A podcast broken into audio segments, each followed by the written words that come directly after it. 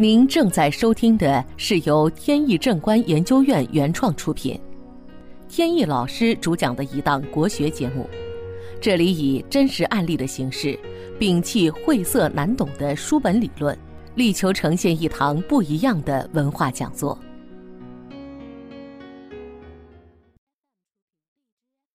在开始正式的节目以前呢，还是解答疑问。就是呢，最近一段时间呢，不断有人提出有关童子命的问题。以前呢，也有人提出，但是不像最近呢这么集中。那么今天呢，就统一在这儿说两句。所谓的童子命呢，在民间上呢有一种说法，就是说呢，这个人啊，他的前世是一位神仙，而且呢是在大神仙的底下做跟班的，也就是这种所谓的童子，童男童女。比如在这个太上老君座前就有两个童子。还有呢，在《西游记》里边，这个有一集呢，人参果看人参果树的，哎，也是两个童子。这是在镇元大仙，也就是镇元子座下的，等等吧。今生呢，投胎做了人。那么这个人呢，他的命就是童子命。那么还有一种说法呢，就是说童子命的这个命啊，特别不好。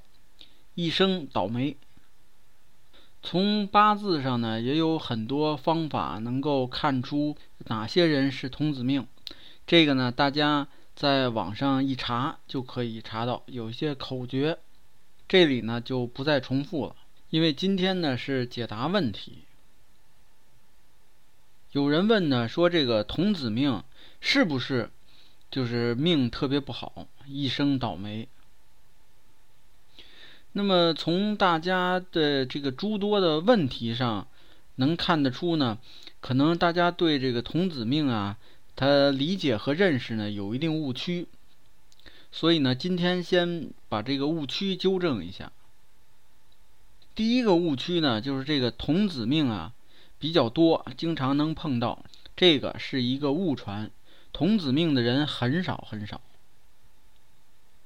是不是按照网上的这种口诀推算出来的人，如果在那个范围内，就一定是童子命呢？不是，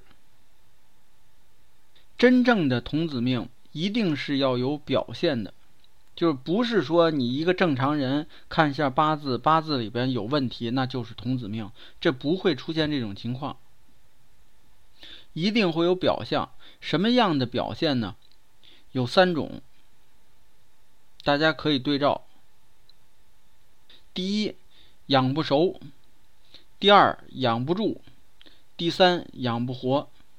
有这三种表现的八字符合，那才叫童子命；否则，八字符合也不算。先说第一个，养不熟。说这个孩子呢，他从来不把父母啊当父母看，父母在他眼里呢。可以是下人，就是佣人；可以是摇钱树，可以是他发泄的对象，等等等等。反正他不会把他们当父母来看，永远没有那种父母和子女之间的亲情而言，这个就叫养不熟。第二，养不住。有的孩子呢，他在家里边待不住。千方百计呢要往外跑，这个往外跑呢，不是说下学回家里不想写作业往外跑，而是说离家出走。这个离家出走呢，不是说跟父母闹别扭、闹情绪跑了，而是说不知道什么原因就想走，也没有闹别扭。然后父母呢费了半天劲找回来以后，过不了多久呢，他又跑了。这个叫养不住。第三个叫养不活，就是孩子呢有各种的疑难杂症，嗯，得各种疾病。这种疑难杂症啊，不是咱们所说的这个感冒发烧，或者得个腮腺炎啊，出个麻疹、水痘啊，这些不是这些，非常见的这种病症，稀奇古怪的，而且很难治。这样的孩子呢，即便是说，呃，把病情控制住了，他的寿命呢也很有限，这个叫养不活。对了，刚才说养不熟的时候呢，落了一种情况，就是呢，呃，咱们现在呢，越来越多的会出现这个孩子的这个自闭症或者叫孤独症，这种孩子在他眼里边呢，也没有父母，呃，所以这种情况呢，也叫养不熟。讲到这里呢，大家能看得出，就是所谓的童子命呢，它它其实都是指。这个未成年阶段，一旦这个人成了年以后，各方面运势已经走入正轨，他就不受那个限制了。所以呢，有的人三四十岁了来找到我说：“这个呃，别人说我是童子命，您看怎么来化解？”那么他在生活事业上出现的各种问题呢，一定跟童子命没什么关系，不定是哪方面呃出了问题。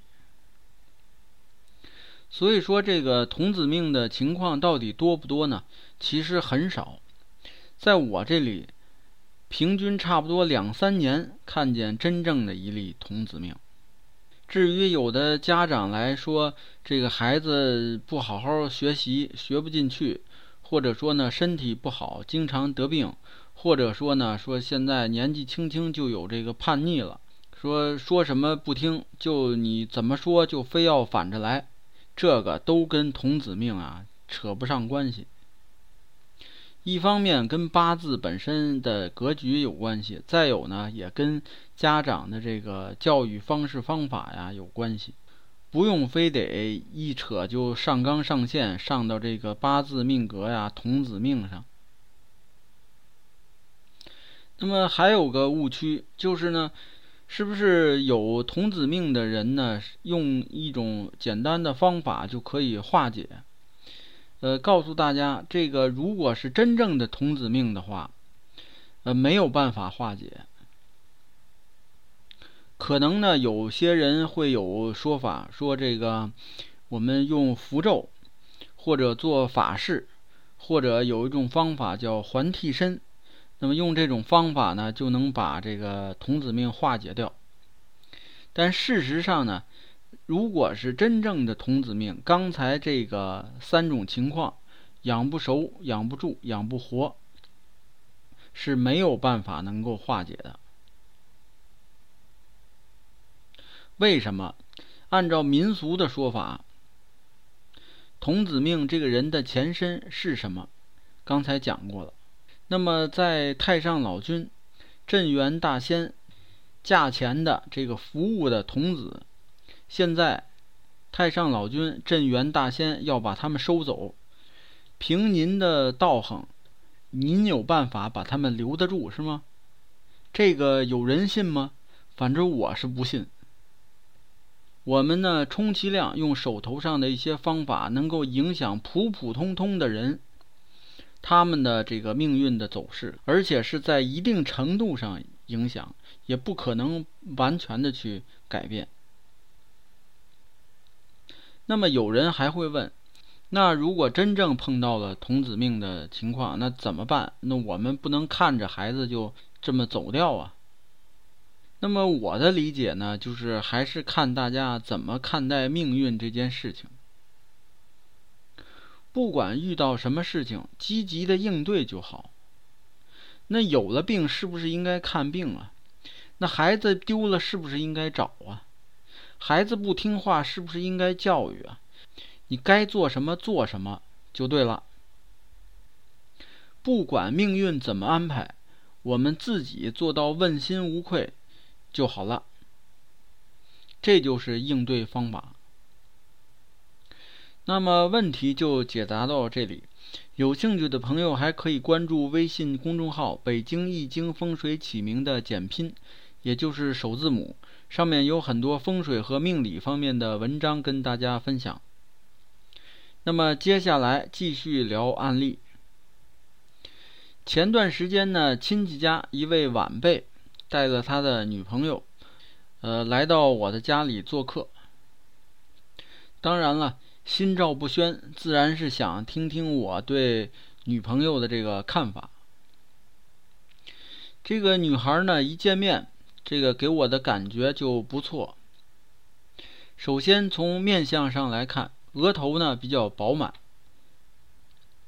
眼睛呢带有贵气，印堂比较开阔，鼻头呢还浑圆有肉，一看呢就是一个有福之人。后来呢，小伙子又把这个女孩的生辰八字给我发了过来。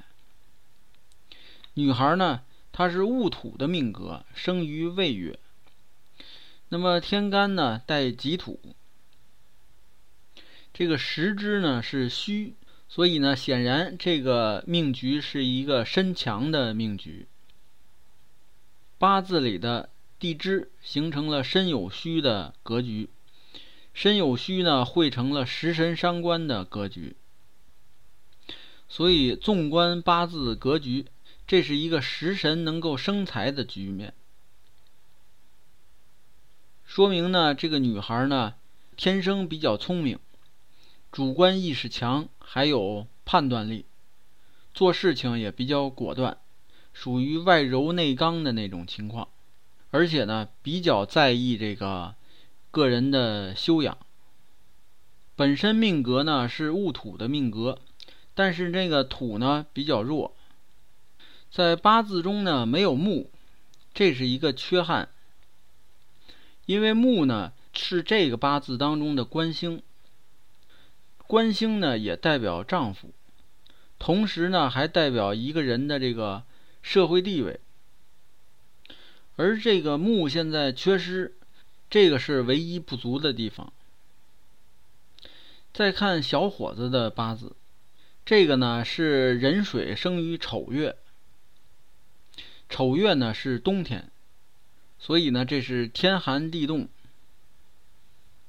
正好呢，时柱是丙午，丙午的火呢，对这个整个的八字命局呢起了一个支撑的作用，所以呢，命格整个是平衡的。这样的命格呢，代表他为人比较低调，不爱显山露水，而且呢，这个思维呢比较严密。呃，目光呢也比较远大，是一个很有前途的小伙子。而两个人呢，正好是一个是强水，一个是强土，正好是各取所需。这个强土呢，能够激发这个强水的这个人的一些进取精神；强土呢，碰到水呢，容易激发财运。所以呢，两者是相辅相成。后来我就跟他们说，放心交往，一点问题都没有。听完这个案例呢，有的朋友可能会问，说这个一个人是水命，一个人是土命，土克水，这个谁都知道。既然说两个人命格相克，那为什么说还好呢？这个也是一个误区，说八字是否相合呢，并不看两个人命的那个五行，而是要看两个人八字的这个刑冲合害的关系。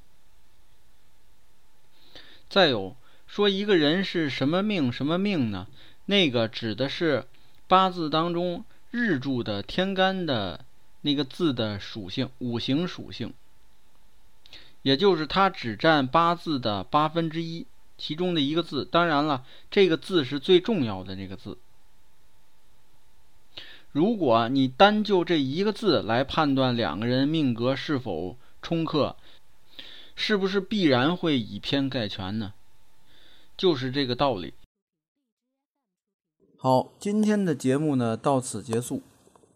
这档国学文化节目由天意正观原创出品。